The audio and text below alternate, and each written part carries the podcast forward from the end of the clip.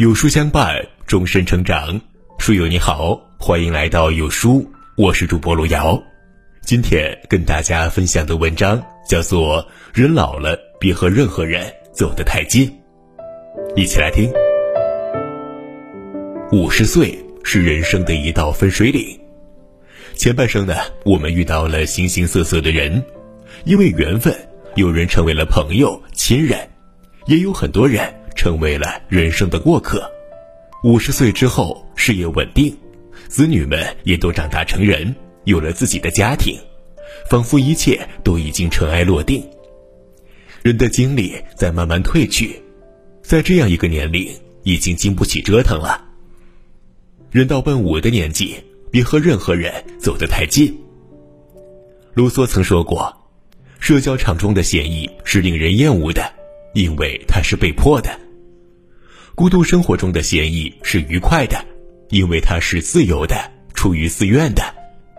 人们常说距离产生美，人到奔五的年纪，如果不想活得太辛苦，就别和任何人走得太近。后半生要学会独善其身，要学着把更多的时间用来经营自己的晚年生活，关注自己的身体健康，注重自己的精神世界，学会看开一点。你的人生才会变得轻松自在。人老了，请远离酒肉朋友。所谓的酒肉朋友，就是只聚在一起吃喝的人，并没有深交，彼此相处不过是在推杯换盏中缓解了孤独。实际上，这样的朋友一点意义都没有。酒肉朋友消耗金钱和时间，大部分的酒肉朋友都是因为利益而聚集在一起。当你身上还有别人所贪图的人脉、好处或是其他利益的时候，大家都会围绕在你的身边；而当你消耗了金钱和精力，只不过打造了一个呼朋唤友的假象。一旦你拒绝了一次对方的请求，他们很快就会散去，仿佛从来不曾与你相识一样。人到晚年，要学会过滤掉无用的社交，多花时间养好身体，陶冶情操。关注自己的身体健康，生活自然会遵循着你的脚步，让你感觉到安逸和轻松。人老了，别和子女走太近。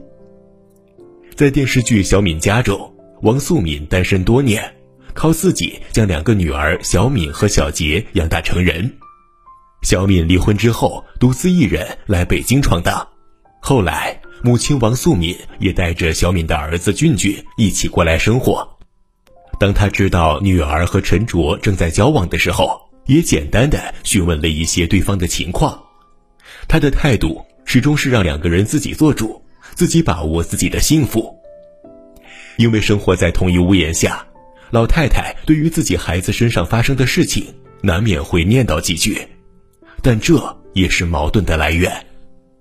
他不希望因为自己的情绪和态度让小敏和陈卓感到压力，所以他选择搬了出来。本来郁郁寡欢的他，很快又开朗了起来。每个人都有自己的人生轨迹，在十字路口会做出不同的选择。尽管想要用自己的人生经验来告诫儿女少走弯路，但其结果可能会背道而驰。人老了，要学会放手。你要明白，儿孙自有儿孙福，他们的人生需要靠他们自己慢慢去走。做长辈的要学会放手，对双方都有好处。人老了，学会独处是一种修行；人老了，学会独处也是一种活法。南森说，人生的第一件大事是发现自己，因此需要人们不时的孤独和沉思。人老了，会发现生命中的很多东西都在远离自己，青春、活力、勇气、知己等等等等，身边空荡荡，心里也万般迷茫。其实呢，孤独本就是人生常态。当远离世俗喧嚣，让心静下来的时候，才算是真正的看到了自己。当你学会了跟自己对话。学会了在经历过种种得失和起伏之后，能够衷心的跟自己和解，能够笑看风云变幻，便是真正的活明白了。不要害怕一个人的独处，只有自己的内心空无一物的人，才会迫切的想用喧嚣声来包围自己，想要融入到人群中去。有着丰富的精神世界和追求的人，能够和孤独从容相处，保持内心清澈，也能够在独处中收获不一样的生命感悟。人老了，要学会看开，学会独处。人生路上啊，谁都靠不住，唯有靠自己与自己独处。太宰治在晚年中这样写道：“我在无人知晓中变得异常，又在无人知晓中恢复正常。”年轻的时候，对这个世界充满了期待和激情，努力拓宽社交，融入各种圈子。然而，随着年龄的增长，经历的丰盛，才明白，人与人之间的关系。归根结底是利益相连，无论是友情还是亲情，没有谁是可以和自己永久捆绑的。人生路上，唯有自己才是最强大的依靠。人老了，看淡身边的人来人往，只在意自己内心的真正所想，在独处中慢慢沉淀。人这一生啊，最好的知音是你自己。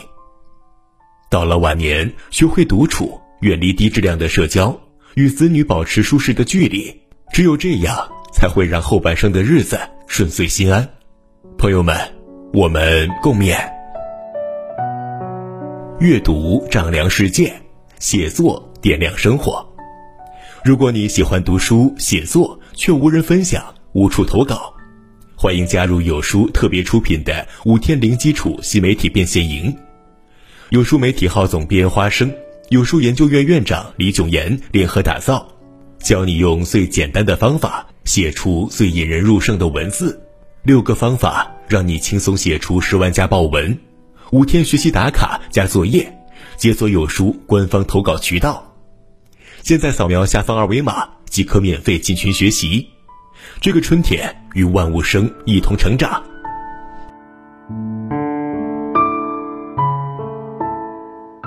好了，今天的文章到这里就跟大家分享结束了。如果您喜欢今天的文章，或者有自己的看法和见解，欢迎在文末留言区和有书君留言互动哦。